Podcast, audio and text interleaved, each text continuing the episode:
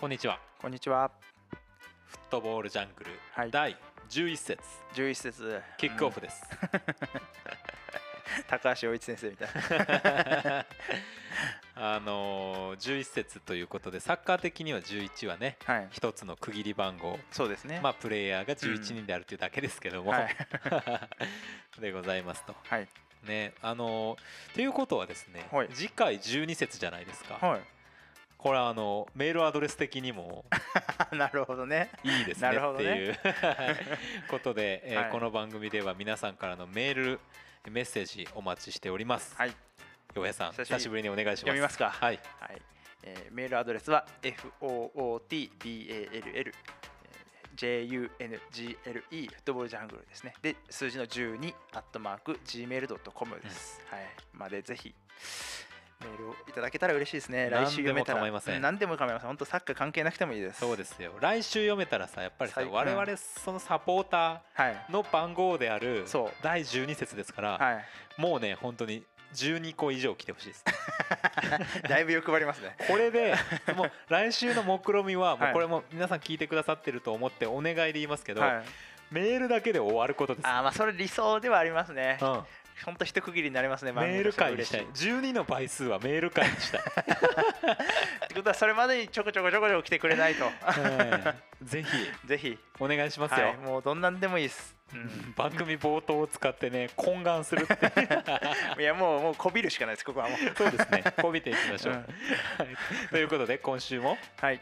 サッカーライターの洋平とサッカーファンの森重でお送りいたします、はい。ありがとうございます。よろしくお願いします。ね。いい流れでしたよ さはい。ああのーまあまああの2回収録の2回目ということで、はい。前先週に引き続きのはい。テンションでお送りしておりますけれどもそうですね。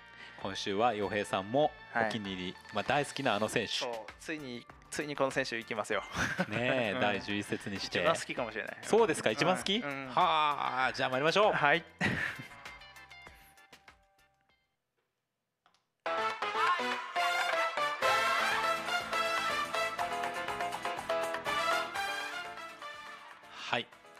ィークリークラッキーはい。このコーナーでは毎週我々が変わる番号にねはい。好きな選手、うん。注目の選手、はい。えーおすすめしたい選手などを紹介していくコーナーでございます、はい。今週は？今週は私が、えーついに行きますよ、うん。中村俊輔選手です。来た来た。いや大好きなんですよ。そうですか。好きなんです、うん。まあもう根本的にですけどレフティー好きなんですよまず 自分自身が左利きっていうのもあるんですけど。そういうこと？そうまずそれは一つあります正直言って。そうレコバンもそうそだう。そう。本当だ。あのいつか言うと思いますけどあと古賀誠司選手とかねアビスパにいた。うわ懐かしい。うわいつか言うと思いますけど。その回早く聞きたいあのもちろんアレックスの込みで話しますけどうわ絶対。あの最高だなそれ。もうちょっといかいかいかいかあのテンションが。その回に飛んじゃっていかいかいかいかいかいやレフティーだから好きなのはあるんですけどはいはいはい一つはねはいでも中村俊輔選手はやっぱりねもちろん皆さんご存知でしょうけど、うん。もちろん今も現役ですしね、はいはい。うん、左利きででやっぱりフリーキックの精度も素晴らしいですし、はいで、えーまあ、やっぱセルティック時代、うん。言わずにはいられませんけど、うん。セルティックのレジェンドですからね間そうで違いなくすよもう、うん。今古橋選手が大活躍のセルティック。そそのレジェンドは中村俊輔そう全くタイプ違うけど中村2号みたいにちょっと言われてますからね。あそう全然すでに？全然関係ないですけどタイプ違うし。適当だな そうそう日本人だ。でも逆にそれぐらいやっぱレジェンドということですからね、はいはいはい。うん。いやだからもちろんスコットランドってあの世界トップではないですけど、うん。でもあの、ね、それなりのリーグのレベルの国で、はい。しかも超名門のセルティックでそうですよ。レジェンドになってるっていうことがまずすごい、いや渋いよね、うん、いやだからいないですもんね。やっぱレジェンドってなかなか日本人でどっかの海外のクラブのレジェンドって、いるのかな他です考えたら、まあ、もしかしたらあでもちょっとレジェンドとは違うもんな。岡崎選手もすごいですけどねレッサーでの時も優勝したりしまましたけど、あ、中田秀あがあまあそうね。ペルージャもしくはローマうんうんうん。ではレジェンドの可能性はありますよね。あーまあ特にペルージャはそうかも。ねペルージャではねうんやっぱりあのユベントスキラーとしてうん覚醒してますからね。うんローマは取っていたからなどうなのかなってね。トッティと中田のあの時代の話はまあいつかしたいですけど。まあそれはいいや。はい。今回は俊介選手ですけど、はいい、やあのねなんだろうな。まあ一つはあの身体能力結決してすごいわけじゃないじゃないですか、そうね。そんなに足が速いわけでもないし今ってやっぱり足速い選手って一つ大きな武器になってますけどはい。でもそういうのがあるわけでもなく、うん。ヘディングもそんなしないし、うん。あの守備がすごいするわけでもなくっていう選手ですけどそれでいてあの左足しかもほぼ一本で、はい。あの活躍をしたっていうところに個人的にはものすごいこう憧れというか。なるほどね。う、ん。漫画的なスペクタクルがそこにありますね。確かに。そうかでそうか。やっと一つやっぱ勝負強い、はいはいはいはい。うん、決めるべきとこで決めてきたっていう、うん。あのね、有名なとこで言うとやっぱり言わなきゃいけないのはセルティック時代のチャンピオンズリーグマンチェスター・ユナイテッド戦で、はいはいはい。ホームでもアウェーでもフリーキックで決めるっていうね、なるほど。うんファンデルサールを2回破るっていうそしてセルティックは初めての決勝トーナメントに進出したっていう、ねえ。うん。いやだからやっぱりそういうとこで決めるしあともう本当リーグの方も大事な優勝を決めるような試合で決めたりとかーうん。してきてますしやっぱりね彼の勝負強さっていうのは一つねあの日本代表としてもアジアカップとかでもそうですけど、ええまあ数々の印象的なゴールがありますうねで一つやっぱりあの、まあ、これは前も言ったキングカズもそうですけど、はい。あんまりワールドカップでねっていうところでの、ああ確かに。うん。まあ、もちろんあの選ばれてないわけじゃないですけど、はいはい。でもワールドカップで思ってたほどの、ね、期待されたほどの活躍ができてないっていうのはあり正直ちょっとありますけどありますね。でも数もそうですけど思うのはそれもあっての今のいまだに現役っていうところあるのかなと思ああってて。それはあるかもね。うん。確かに共通点として。やっぱりモチベーション一つの、はうんになってるんじゃないかな。だからいまだにあの2人とも現役でやっていてそれを見れるっていうこの間に2人とも喋りたかったのもあります、あ なるほどね。うん。そうかそうか。確かにな、うん。まあ僕、あんまり僕の中であんまつながってないところもありましたけど、その目線でいけば、うん。そのワールドカップである意味冷や飯食ったってういうん2人のはい。今の晩年だから確かにうん。僕もねその2002年頃とかってはい。どちらかっていうと、んっていうはい俊介疑問派だったんですよ。ああなるほど。なんでかっていうと僕はい。ヒデがめちゃくちゃ好きなのあーなるほどで中田ヒデがね。だからあのもうちょっとトップ下どいてくれってうん思ってたんですなるほどなるよほど。でもあるけどうん。でも今さその現役のその晩年に入っている中村俊輔ははい特にあの海外から帰ってきてからの中村俊輔はうん。すごい魅力的ですよね、うん。と思ってます。なるほど。そこはそうか。カズとの何かがあるのか。そう。って思って思ってます。あと逆にヒデとのそれで言うとヒデはワールドカップである意味やりきってまあ負けてですけど引退したじゃないですか。やっえぱそのやりきってはないと思うんですよそうですねう。そこのやっぱねもちろん性格的な違いあると思いますけど、はいヒデは早めにまあ引退してますし、そういうとこでのこうモチベーションっていうとこえうん。の差、違いはあるのかなとは思いますね。なんかさでもどんどん年を経るごとに、うん。中村俊輔っていう選手はどっしり安定してきてる感じないですか？確かにね。うんうんうん。なんかこうゲームをしっかりとコントロールしていくっていう要素が強くなっているっていうか、はいなんかあのパスの幅とかうん。球筋の強さとかも変わってきてるような気がしてて、なんなら帰ってきてからの横浜はい。時代がうん。ベストフォームじゃねってぐらいに見えてた時期、僕ちょっとあったんですよ一瞬だけ、だからなんかそれも含めてすごいなと思う、うん。息が長いっていうの。本当に。いやーだからあのーもう彼もねもうまあサッカー選手としてはかなりのね年齢ですけどはい。ぜひ見れる方は今のうちに見とった方が絶対いいですよ。ねえ、だっていまだに、うん。あの左足は超健在ですよ。超健在だしあのいまだにやっぱりそれこそ古橋選手が向こう行って、はい。あのね、セルティック行ったらやっぱり中村って名前が出ますしそういうそそんだけの選手だったっていうあのねもう一個やっぱ語りたいのはあの2000、えー2005年か2006年ワールドカップの前年のはい。コンフェデレーションズカップあ来た。のブラジル戦なんですけど、はい。もう個人的にはあのブラジル戦勝ったと思ってるんですよ。はいはいはい。というのもやっぱり幻の加地選手のゴえ。えールがあったので、ありましたね。懐かしい。そうやった。ああれはおあれは完全にオフサイドなかったんで、はいはいはい。VR がなかったらうん。完全にオフサイドなしでめちゃくちゃ怒ったものを見てて。そうそう。思い出した怒りを その試合であのねもうあの試合は本当に個人的にはあの世界の強国とガチンコで渡り合って、うん。ドローに持ち込んだ初めての試合だと思ってドロー以上に持ち込んだ試合、確かに。うん。あの試合の次の日なんか個人的にものすごいもう当時学生でしたけど、うん。日本は世界と渡り合えるんだっていうのを本当に思った日で。希望を見ましたよねあれね。めちゃくちゃテンション上がったんですよあのあの結果ねあの2対2で引き分けてはいるんですけど、はい。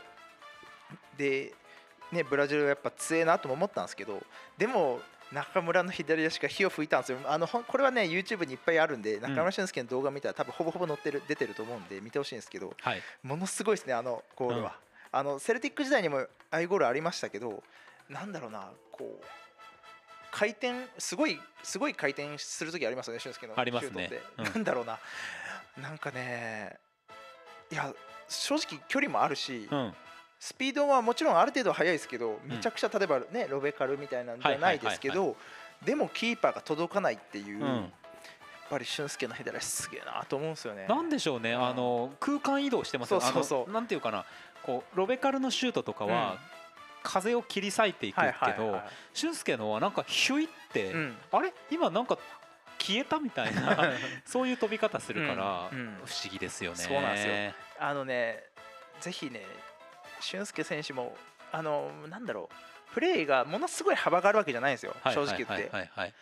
あのでも、特にセルティック時代とか、はいあの右サイドで、でも抜けちゃうっていう、うん、いやめちゃめちゃフィットしてたしね、うん。あそこ本当に、うん、本当ね、あの頃キレッキレ具合見てほしいですね。そうですよね。いやーあの、なんていうのかな、本当にファンタジスタだなと思いました。ああ確かに、うん。うん日本のそのファンタジスタと言えるうん。近年の選手は中村俊輔でしょう間違いなく、うん。そうですね、うん。うん。確かにね。そう。あのサッカーって例えばそれこそヒデとかは、はやっぱり戦うところとかも魅力だったと思うんですけど、うん。こうサッカーって全ての要素があるって前も言ったことあるんですけはい。ど、はい。その芸術点というかはい。人を魅了するみたいなところもあると思ってて、うんまあ、それはそのゴールにはもちろん直接つながるものではないですけどでもそそこも魅力だと思っているので、その点で中村俊輔という選手はすごい芸術点高いなと確かにね。う、ん。だからこうやっぱ魅了されるし、うん、うん。ね、やっぱ独特のあの歩幅と、うん。あのボールをキックする時の体勢はい。みたいなものもその芸術的要素を増しますよね。やっぱあのフリーキックの蹴り方とかもそうですしね。ね真似したもん。そう真似した。本当真似できないけど真似した。本当に、なんだろうなこう綺麗に描くんですよね、うん。うん。こう蹴り方の真似はさ、うん。ほんと定番ですよね。そうそうそうそう、なんかいつかさ、うん。こう動画配信とかをなんかイベントでやるときに、うん。二人であの選手のモノマネ？という。もうもう一個俺ありますよ。ありますか？ゴールパフォーマンスで言うと全く動かないゴールパフォーマンスですけど、はいはいはい。ビスマルクがありますよ。それめちゃくちゃ絵になるじゃない俺めっですか。ちゃ子供の頃ずっとやってましたからね。はいそうねんやってた。やってた。俺戦隊ヒーローとか全く見ないくてずっとビスマルクの真似してた。やべえ。当時からやばかったですけど そういう意味では本当ですねも。ういやいや今の発言は相当いい発言でした。センターヒーセンターヒーローよりビスマルク 最高だな。皆さんも分かっていただけるでしょうか？この気持ちぜひあのビスマルクのうんゴールパフォーマンスを見たことがない方は YouTube でご覧ください。でもやっぱあのあのゴルファーマンスのインパクト強かったんだろうなと思うのはいまだにたまにテレビとかでなんか人がやってるの見るんですよ見ます見ますうん。だそんだけみんな印象深かったんだなと思ってそうですよ。あだってまあまあもうすっごい華やかな時代だったし、うん、うん子供ながらにね。そううん。あの頃のまあベルディってのはもちろんありましたしそうですよね。いやうん話はそれましたけど だいぶね 失礼しました。そんな中村俊輔の思いが溢れています。や本当にあの見てほしい綺麗なんですよ蹴り本当あのフリーキックの蹴り方と軌道と、あの一つ多分こうまとめてある動画はいっぱいあると思うんですけど、はいはい。その動画一つ通して飛ばさずに見てほしいです。どれでもいいんでなんなら。ね。うん。なんかねこうプレーの幅が決して広いわけでないし足が速いわけでもないし体がすごい強いわけでもないし守備するわけでもそんなすごくするわけでもないし、はい。でも世界を相手にこれだけ輝くんだ。なんていうの輝いてたなと思うんですよ、そうね。本当に、うん、っていうところを見せてくれた大好きな選手ですね。もちろん今も頑張っていらっしゃいます。今ももちろん応援してますけど、ねえ。うん。いやすごい漫画っぽいなと思う要素が一個あって、うんまああの蹴り方とか左足だけでもうある意味やってるっていうのもありますけど、はい、髪型が変わんないっていう。そうですね。全然変わんない。作者楽だしょうねあれね。これですよ。ここがね僕はもうサッカー七不思議の一つだと思う。い いやだからブレないですよね。うん。本当に、うん、やっぱブレないって長くやる選手にとって大事だな確かにそうかもしれないですね数とかあってブレないじゃないですか。ブレないブレない。うん。全然ブレない。数はどっからどう見てもあの裏後ろから見ても数だもん。そうそう。そうだから大事っすね。そうね。うん。いや楽しかった中村選手。素晴らしい。選手は素晴らしい。です本当に俊介は大好きです。今週のウィークリークラッキーは。はい。中村俊介選手でした。ありがとうございました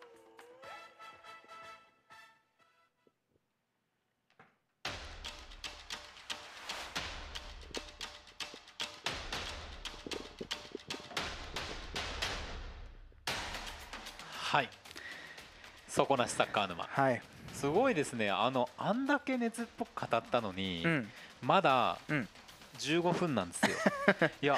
我々だいぶねテンポ分かりわ分かるようになりましたね。ボクサーのなんかね3分分かるみたいなもんで。そう。うん。番組良くなってきてる。成長してますね。感じはしますけどまあまああの内容的には相変わらずのヨタ話を繰り返そうですすねここは、ええうん。ということで「底なしサッカー沼は」はい。サッカー雑談のコーナーでございます。はい。ねこのコーナーにめがけて皆さん、ぜひあのいろいろおメールいただければ。そうここはねまさに雑談、うん。何の話でもいいわけですから、うん。うん。そういうことでございますけれども、今週は？今週ねちょっとあのなんかサッカーと何かをつなげてみようと思って、はいはいはい。うん。ちょっとサッカーと音楽、はいはい。今回はつなげてみようかなと。サッカーにまつわる音楽ってやっぱり多いので。はい。そう。でなんかいろいろ音楽聴いててあやっぱりなんかその音楽を聴いたらサッカーが浮かぶっていう曲があるので、うんちょっと今回はそういう話をしようかなと。サッカー関連曲ですね。うん、そうです、うん。まあ、こ個人的にはもうまずねやっぱり、まあ、あのワールドカップで結果を出たというのもあるんですけど、はい。 Superflyさんの「魂レボリューション」魂レボリューションね。もうあれはね神曲だと思ってて、はいはいはいはい。あの曲を聴くだけで今だにテンション上がるんで、まあもう完全にあのうん。いろんな思い出とともにそうありますよね。そうそうそう。絵が全部浮かびますから、ね。うん もうもう言ったらきりないですけど、はい。あの本田選手のフリーキックとか、うん。遠藤選手のフリーキックとかもう全部が浮かぶんでやっぱり、そうですね。逆に言えばもうだって10年以上過ぎてますけどうんい。ま、未だに浮かぶっていう。そうかもう10年以上過ぎてんのか、2010年だもんな。そうそうそう。その曲を聴いたら全部浮かぶっていうのはやっぱりこうある意味音楽の良さなのかなとは思ってなんかあります？サッカーにまつわる曲えっとで好きな曲、僕はね、まあ、まずずもう1個挙げるとしたら、はい。えーサラ・ブライトマンの「クエスチョン・オブ・オーナー」ですね。ああいいっすね。あの日本代表のテレ朝放送の時に必ず流れる、まあ、いわゆるあの絶対に負けられない戦いがここにはあるの時に流れてるあの曲ですよ。はいあれいいっすよね。わかります。めっちゃわかります。あのサッカー見に行く前は聞きますもん。ああなるほあとどねサッカーとかフットサルする前も絶対聞くもん。なるほどね。あれ。いやテンション上がりますもんねテンション上がる。あれうん。わ、かります。めちゃくちゃ上がります。そうそうそう。もうこれがやっぱりあれはいいそれこそ、うん。いろんなうん。数々の死闘たちとともに、うん。あの曲はある。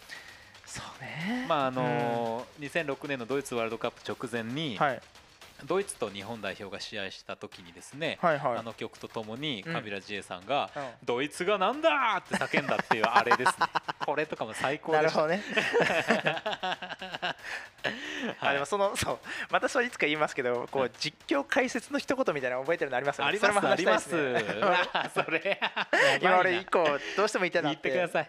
あのこれはいまだに俺も受け継がれてますけど、はい。それこそあのアジアカップのはいはいはい。PK 戦、うん。あの川口選手の大活躍で PK 戦を制した、はい。あのね、アジアカップ中国大会かな？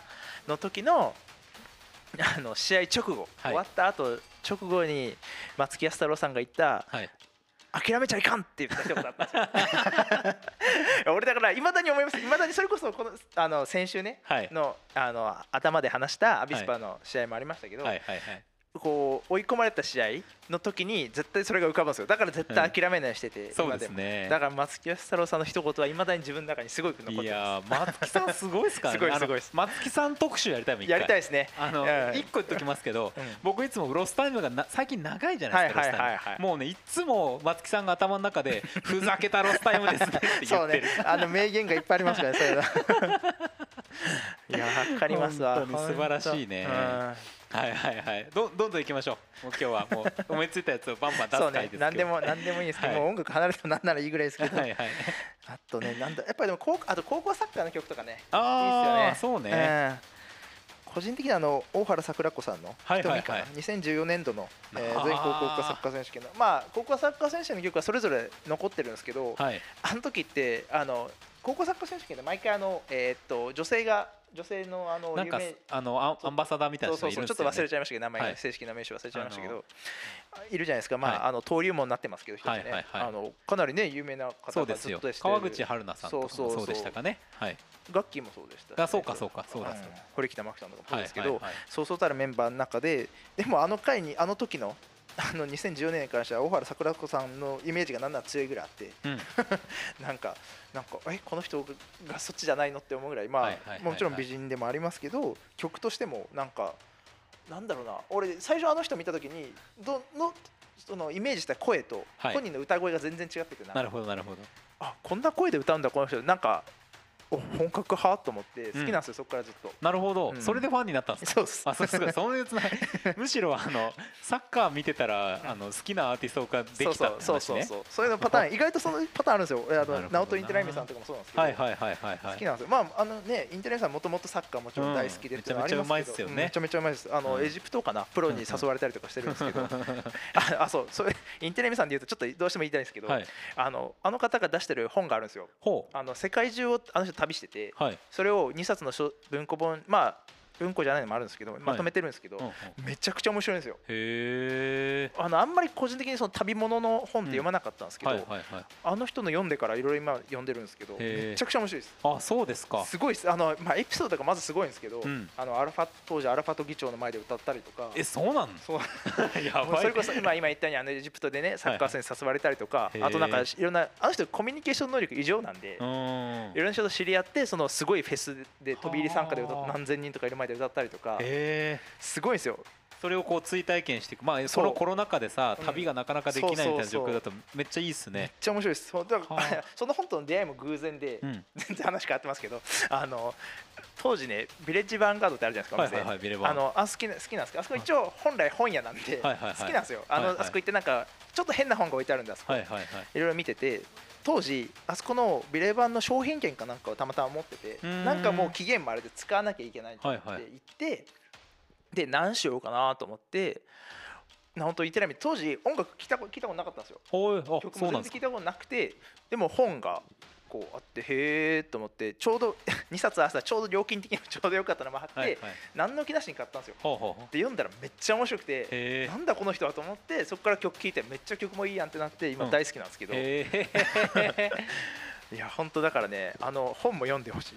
インテライそうですか。うん。めちゃくちゃ面白いですあサッカーのほまつわる本話もいいですね。それもいいね。いろいろできるいろいろできる。どんどん出てくる。確かにね、うん。あの僕本の話で言うと、はい。あの中川にミリカローデン中川っていうはいはいはい。本とか、そこ図書館あるんですけど、はい。ここのねあのうん。いくつかの本っていうか棚の一部をはい。僕のリクエストでサッカー本にしたことがあって、えー、すげえ。いや。あのどんどんリクエストして モウリーネの本とか、オシムの本とかあのいろいろ 入れてったってことがありますけどね。そうサッカーの本で言うと、まあ、その時またちゃんと話しますけど、はい。あの小説やけどあのリュウジって知ってます？あ知らない。ですか？サッカーの小説があるんですよ、はあ。サッカーの小説って難しいんですよ。やっぱ書くの絶対。だって絵が浮かばないじゃないですか、うん。漫画は絵があるからまだわかるんですけど、確かにね。小説で11人動く中を描くってめちゃくちゃ難しいと思うんですけど、はいは。リュウジはまあリュウジってその主人公をメインに取り上げてるんで11人が常に動くなんかアニメとかで言うとキャプテン翼とかとは違うんですけどなるほど。でも、えーこ最初高校生かなの選手がまあ活躍して海外行ってっていう話なんですけどこれがね一つでも残念なのがあって作者の方が途中で亡くなってるんですよ。へー。だから完結してないんですよ。なるほど。だから3冊かな出てるんですけど、はいはい。でもめちゃくちゃ面白いです。へえ。あの小説サッカーに関する小説では一番完成度高いと思ってていまだに最後まで読みたいと思います。あ。れは。はあどうにか読めないかなって思う本ですね。いいですね。うん。またいつかちゃんともうだいぶ話しちゃったけどもっと詳しく話しますけどねいつか。いいな。サッカー本特集もいいですできるのか。ね。なんかいろいろあるのやっぱサッカーやっぱりいろいろあるからね。まあまあもちろうん。いろんなメディアにもちろんミックスされてるから。そうそれはありますよね。うん。あそうだな。あと音楽。ああの音楽思い出した。はい。2004年のユーロはいはい。あユーロはい。の時に TBS が放送してたんですけど。はいありましたね。でまずねえっと何かっていうとうん。当時はあうん。のスーパーサッカーで加藤浩浩次が出てて水沼さんが多分解説。うんうんうんうん。金田さんとか水沼さんがやった頃だと思うんですけうん。ど僕あの時期のスーパーサッカーめちゃくちゃ好きだうった。わ見てました。ね。うん。で、えーとまあ、それで海外サッカーとかもすごくいい入り口になっていて、やべち FC とかはいはい。スポルトと同時に見てたんですけど、で TBS がヨーロッパのユーロそうユーロね。をやってたんですよ。これすごいありがたいことですよ、がたかった。本当ありがたかったですね。でこのテーマソングがうん。ドリカムの,、オーラ・ビトリアっていうですね、はいはいはいやつで、うんもうこれがポルトガル大会だったと思うんですけど、うん。あれもう頭から離れない、うん。で謎にギリシャが優勝したりしたでしょあの時。ありましたね。はい。そあう。でここねあの2人とも同世代なのもあって見てるの一緒なんですよはい。俺もその色めっちゃ見てました。ー そうでしょ。うん、めっちゃ見てましたあの色いやいやいや本あ当録画してましたもん俺。お本当。録画して結構撮ってあの特に良かった何試合かを編集して撮ってましたもんね。あのイングランド対フランスとかめちゃくちゃ良くなかったですか？あのジダン対ベッカムっていう、はいはいはいもうとてつ超もない白熱しましたね。白熱したうん。あのフリーキック合戦もありましたけど、まあまあとか行くとねとんでもないことになりますがいやー。あの曲はすごくそういう思い出、うんうん。ヨーロッパのあの熱狂うん。の思い出とともに、うん。そして夜中の風景とともにある。そうそうね夜中本当夜中でしたもんねあれ。うん。頑張って見てたほな。んとねうん。もう寝不足ですよ。そう。そう。でもやっぱりあの頃ってこう見やすい環境ありましたね。今はどうしても地上波でサッカーが減ってて、うん。番組も減っててっていう中でまあ放映権料の高騰とかいろいろ事情はあるんでしょうけど、はい。やっぱり環境としては良かったですね。すぐ触れる触れられる環境があったので。夜中にさうん。こうやっぱ起きてうん。サッカーを見る時のあの高揚感。そううん。そう。だ一回寝てとかね。そう。早めに寝て。そうなんですよ。でうん。起きてもう本当ね戦いに向かう気持ちで起きる。そう。そう。でもあの時のねテンションの無理やり上げ上げた記憶がすごいありますよなんかもうギリギリで起きて、うん。もう5分前とかに起きて どうにかテンションでもいざ見てるとめちゃくちゃテンション上がって。つけるとさうん。ファーってあのスタジアムの聞こえてくるじゃないですか。それでなんかこうほーってなっていくっていう。うん。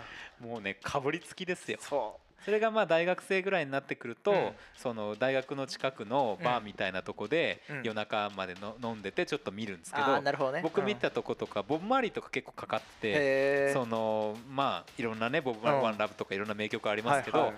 結構そのそそれこそ俊介のセルティックの時代、でホンダはチェスカに行くかなぐらいの時の時代です、フェンロにいたかなまだ、うんうん。の時の時代を結構見てましたけど、うん。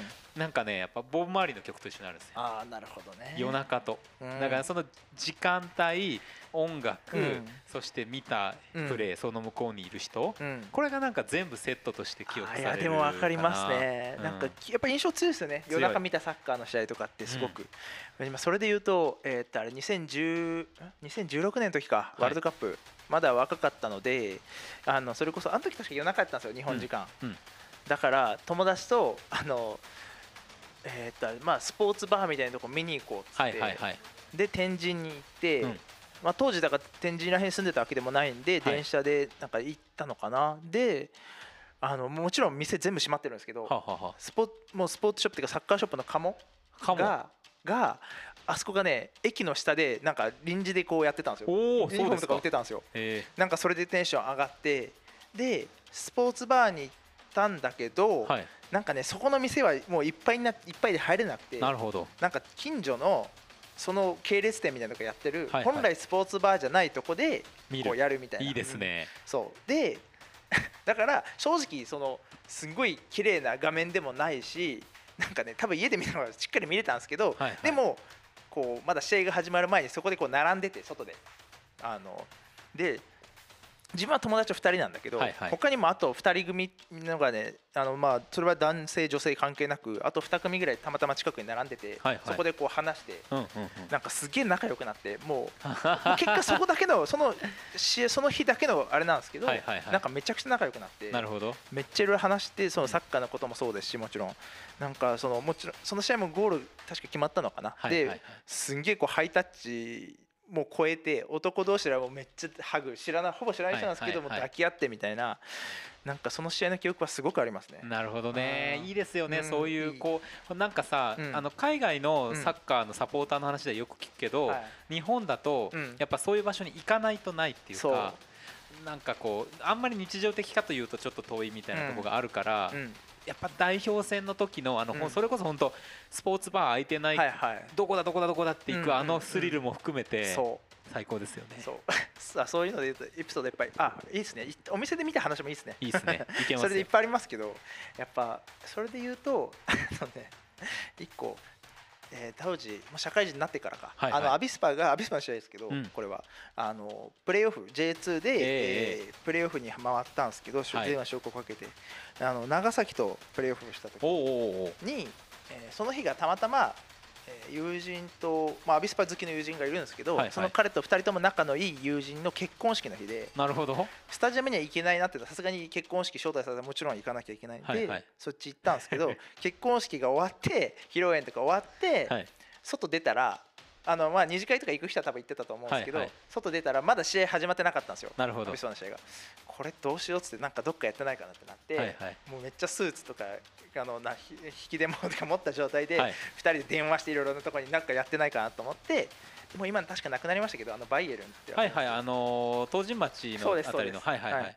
あそこがなんかまだ空いてたんですよ、時はいはい。すぐ行きますってタクシー乗って2人でバーって行ってでなんかし めっちゃスーツの2人が横知らないなんかなんかおばちゃんとかいたんですよね確か、なんか全然もちろん世代も違うしうん。性別も違うし中なんですけどもう何も関係なしになんかめっちゃ2人テンション高く、はいはい。そこでアビスパのプレーオフ見たっていうのはすっごいそれでもあの試合勝ったのもあっていいね。うん、なんかねあの日良かったっす。でその日そうそれで言うとその日に引き出物でなんかねその結婚式はめっちゃこう気が利いててというかはい楽しくて、あのそれぞれの人の好きなものに関するものをくれたんですよ引き出物と一つ。で自分はまあアビスパ好きなの知られてたので、はいはい。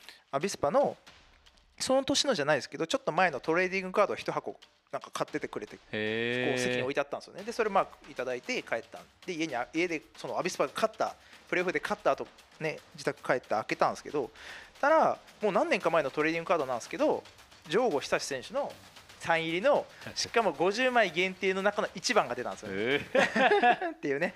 やっぱあの日だからすごく神がかったのいろんなもえのが。そうね。うん。タイミングも含めてね。だからそういうなんかありますねエピソード。サッカー観戦の思いいい出ですね。みたいのもありますね。切りないですね。きりない。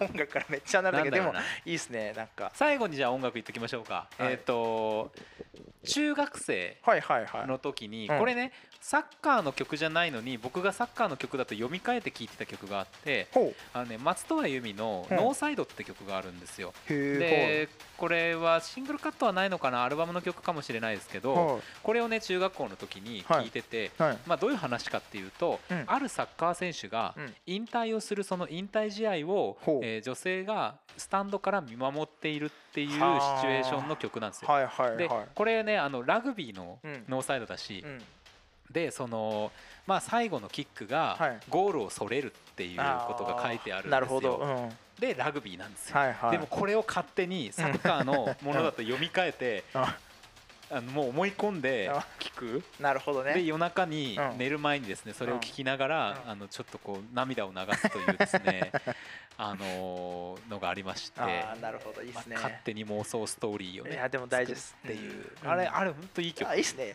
いつか妄想なんかこう理想のサッカーの試合とかもいや妄想して。もうだって何億回もやってきたでしょそんなもん。そうやってますやってます。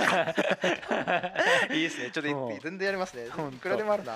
だってもうつまんない時とかずっと理想のサッカーの試合のこと考えたりしたもん一時期 本当でも分かりますよ。うん。めちゃくちゃ分かります。こう言って、うん。あーこれでゴール決めてああみたいな。そうそう。なんかね理想のつなぎとかありますよね。そうそうそうパスがこうつないでみたいな。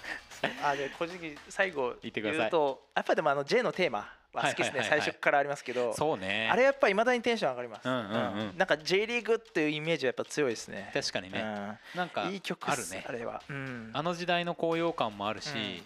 確かになあれ好きっすね。いいな。うん。それをね、はい。最後にお聞きいただいてとか言って終わりたいけど、ね、終わりたいけどできないポッですよね。ドキャストはそうもいかないんで 皆さん調べて聞いてください、はい、ぜひ、うん、ああとこれ、まあ、インテライミさんつながりで言いますけど「はい。ザ・ワールド・イズ・アワーズ」っていうあるんですよ、曲が。ほあのこれ2000、えーワールドカップの、えーアンセム日本版のアンセムだったのかな、はいはい。あのねもうめ単純にめちゃくちゃかっこいいです。あの世界を感じる曲なんではあ。なんか日本のサッカーというよりもあれこれは世界のサッカーでこれも聞いていただけたら嬉しいです。なるほど、はい。ほうわかりました「ザ・ワールド・イズ・アワーズ」はい。めちゃくちゃかっこいいです。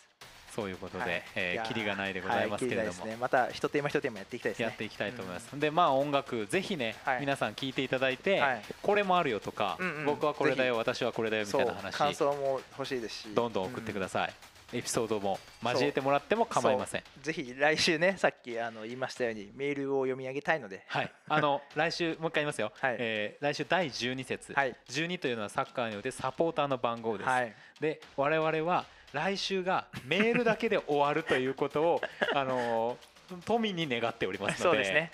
もう本当そうなったらもうねかもう一手一つの一つのお手紙にものすごい感謝を伝えると思います、うん。もうそれで2週やるかもしれない。はいいいですね、うん。それ日本撮り理想ですね、はい。はい。ということでごぜざいます。ぜひ、はいえーお願いします。はい。もうさんこれももう再三になりますけども、ひはい。メールアドレスもう一回紹介していただいてよろしいですか？ずにいけるかな？はいお願いします。メールアドレスは footballjungle フットボールジャングルで数字の12ですね。でアットマーク gmail.com です。はい、はい、よろしくお願いしはいま、す。概要欄にも貼ってありますよね。貼ってあります。はい。お待ちしております。はいよろしくお願いします。ということで、はい。フットボールジャングル第11節、はい。これにて終了でございます。はい。それでは皆さんさよなら。また来週